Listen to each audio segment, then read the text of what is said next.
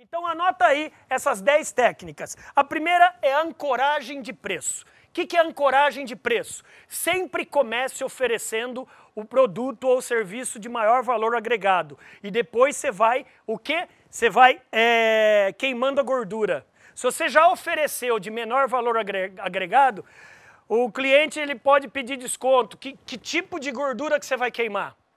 Se você for naquele restaurante chique que eu falei, o prato mais caro vai estar tá em cima do cardápio. Eles ancoram o preço lá em cima e você vai descendo. Aí você chega no final do cardápio e fala: Não, amor, mas esse prato de 220 é barato. É barato comparado ao lá de cima que está 580. Ou ancorou, ancorou. Por isso que vocês veem muita é, promoção, mas tem que ser verdadeira, não pode ser mentira. Que não existe cliente bobo, viu? Por isso que você vê muita promoção de 5 mil por apenas 2.700. Ele ancorou, captou?